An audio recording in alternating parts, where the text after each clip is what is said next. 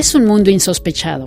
Las bacterias fijadoras de nitrógeno que se alojan en las raíces de las plantas o de los árboles. Este tipo de simbiosis es un proceso biológico fundamental para el desarrollo del mundo vegetal.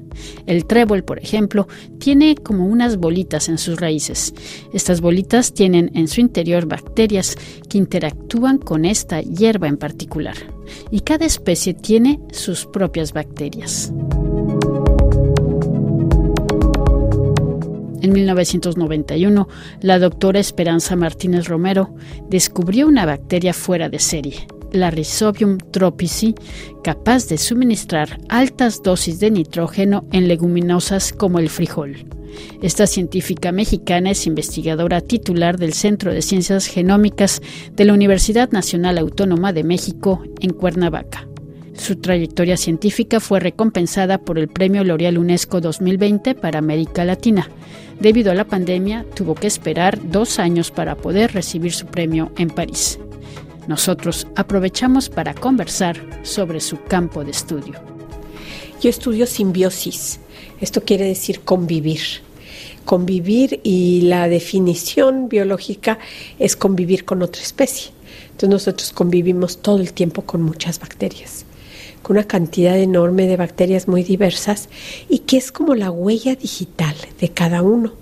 Si pudiéramos tener nuestra huella microbiológica, hasta nos podrían identificar. Y estas bacterias en general no son patógenas y se requieren sobre todo para la digestión, pero también para producir vitaminas y aminoácidos esenciales y son las que detonan que se nos desarrolle el sistema inmune. Es decir, estamos sobre todo familiarizados con este mm, concepto cuando hablamos de la, de la microbiota humana o intestinal o pulmonar, bueno, hay, hay microbiota en, muchos órganos, pero además esta, esta simbiosis se da no solamente en el reino animal, ¿verdad? Sí, en plantas nosotros las hemos, la hemos estudiado durante mucho tiempo y en cierta manera estábamos adelantados con respecto a la microbiota animal o humana, porque sabíamos, por ejemplo, que hay genes de las plantas que solo se expresan en presencia de las bacterias. Entonces las bacterias eran reguladoras de la expresión de genes de plantas y podían competir contra patógenos, inhibir hongos. Entonces eso ya lo sabíamos desde hace mucho. Además existen estas maravillosas bacterias fijadoras de nitrógeno que permiten que las plantas crezcan en ausencia de nitrógeno, en muy poquito nitrógeno del ambiente del suelo, por ejemplo, las bacterias fijadoras de nitrógeno confieren a las plantas la capacidad de crecer y desarrollarse. Entonces, pueden colonizar suelos pobres y fertilizarlos. ¿Cómo se lleva a cabo este, este proceso? Este proceso maravilloso solo lo hacen bacterias y arqueas. Y este proceso se lleva a cabo gracias a una reacción enzimática, es un proceso bioquímico paralelo, digamos, a la fotosíntesis. En la fotosíntesis entendemos mucho más porque están ahí los cloroplastos, toman el CO2 y lo convierten en azúcar. Aquí la bacteria toma el nitrógeno gaseoso del aire.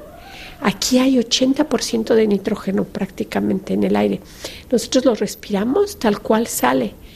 Y las bacterias evolucionaron para atraparlo, atrapar el nitrógeno del aire, del gas y convertirlo en una sal.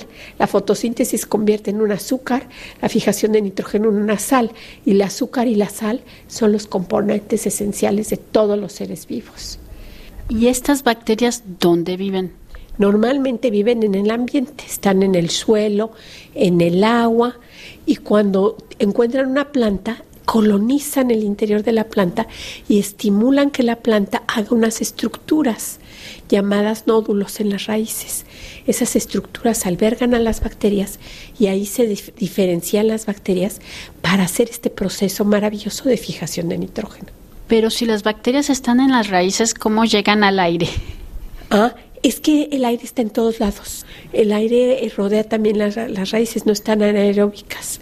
Entonces ahí están este, jalando el aire que está en, en el suelo, en, el, en, los espacios entre partículas de suelo. El suelo no está completamente compactado, es una cosa porosa y llega el aire. Y entonces las bacterias están tomando ese, ese nitrógeno del aire y convirtiéndolo en un producto asimilable para todos los seres vivos.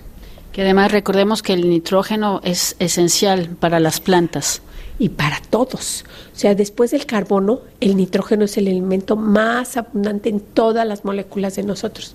O sea, cada pedacito de nosotros tiene carbono, nitrógeno, hidrógeno, oxígeno, azufre, fósforo. Y el segundo lugar lo ocupa el nitrógeno. Y entonces podemos, haciendo una caricatura, estas bacterias son como bombas que absorben el nitrógeno y, y lo facilitan o lo transforman para que sea digerible asimilable para la planta. Así es, eso es. Y entonces es un proceso biológico maravilloso. Y siempre pues ha fascinado y además como los efectos de la de poner una bacteria de este tipo en las, las leguminosas es tan claro. O uno puede ver una plantita chiquita y amarilla si no tiene su bacteria, enorme y, verde cuando está la bacteria. Y esas fotos de plantas así me encantan y las uso siempre en todas mis presentaciones porque es con y sin. Los efectos son palpables. Y gracias a esos efectos es que las personas decidieron que teníamos que añadirlas a los cultivos. Entonces las bacterias se encuentran en los lugares donde las plantas se originaron. Por ejemplo, en China se originó la soya, la domesticaron ahí y ahí hay bacterias para soya. En Latinoamérica que tenemos el, el frijol, Phaseolus vulgaris, tenemos bacterias para frijol. Entonces, si te llevas un frijol a Rusia, ahí no forman nódulos porque no tiene el rhizobium. Si te traes una soya de China a América, no formaba nódulos y eso lo descubrieron a fines de 1800, porque introdujeron la soya en Estados Unidos en esas épocas y eh, a principios de 1900 ya, ya producían inoculantes para añadirlos a la soya. Se trajeron también la bacteria de China y la cultivaban en Estados Unidos, produjeron los inoculantes y entonces a la hora de sembrar soya añadían también la bacteria. Y eso permite ahorros de millones de dólares en, en Sudamérica, en Brasil, por ejemplo, porque no usan, no usan fertilizantes nitrogenados, sino las bacterias.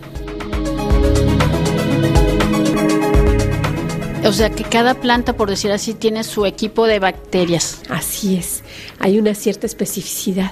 Y justamente en el proceso de evolución y de domesticación se seleccionaron las bacterias más adaptadas para ciertas plantas. Ahora usted sobre todo estudia una en particular que se llama Rhizobia. Sí, y algunos de, los alumnos y de todo decían, usted es Rhizobium experta, Rhizobio experta. Y como he nombrado muchas especies nuevas de Rhizobium, mis colegas en, Brasil nombraron un Rhizobium esperanza. Entonces hay un Rhizobium esperanza y pues me halagó mucho porque lo nombraron en mi honor. Y cuéntenos, háblenos de esta familia de, de bacterias pues son bacterias que no tienen parientes patógenos cercanos, o sea, ellas todo el clan Rhizobium no son patógenos humanos, entonces son pues favoritas, porque muchas de las bacterias que después hemos encontrado son de plantas, pero también son patógenos en humanos. Entonces las personas pues han tenido mucha precaución para no usarlas en la agricultura, porque no podemos estar liberando al ambiente bacterias que son buenas para las plantas, pero que pueden causar un problema en, en salud humana. Entonces estas bacterias sobre todo están en el o sea, son buenas para las leguminosas típicas de México como el como los frijoles, pero es que también para el maíz, por ejemplo. Ah, es que ese es el gran sueño de los investigadores. Resulta que el maíz, eh, arroz, eh, trigo, sorgo son cereales y no hacen estas estas relaciones simbióticas. No no se, se desarrollaron en ellos. Entonces el gran sueño ha sido ¿y qué tal que los que hagamos una simbiosis nueva con los cereales y logremos que estos fijen nitrógeno y no usen las cantidades masivas de nitrógeno de fertilizantes químicos que se usan para su cultivo. Entonces, durante muchos años se ha trabajado en esto y recientemente la Fundación Bill Gates dio dinero para hacer plantas modificadas genéticamente que pudieran nodular y no se ha logrado, ¿eh? No se ha logrado a la fecha, es un proceso muy complicado que involucra muchos genes. Entonces nosotros lo que buscamos fue que las bacterias, sin hacer nódulos, nada más pegaditas a las raíces, pudieran fijar algo de nitrógeno. Y sí se logra, se logra fijar algo de nitrógeno, pero no es mucho. Y entonces eso pues es una limitante porque en realidad no suple todo lo que requeriría una planta.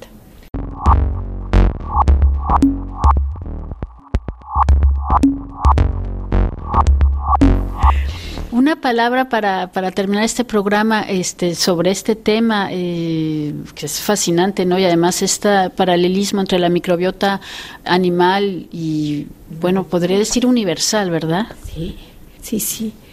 Pues yo creo que tenemos que estar más abiertos a reconocer que no estamos solos, que contenemos multitudes y las multitudes son estas bacterias y que cada y que las y que podemos perder bacterias valiosas, pero que hay un gran potencial para ir seleccionando aquellas bacterias que más contribuyan a la salud, tanto de plantas como de animales.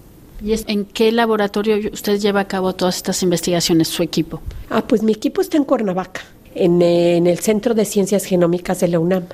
Ahí trabajo desde hace muchos años antes este centro se llamaba Centro de Investigación sobre Fijación de Nitrógeno. De acuerdo, entonces hacen, me imagino, están alrededor del campo también para hacer todos estos, o pues es más bien más... Trabajo de, si hacemos colectas en campo.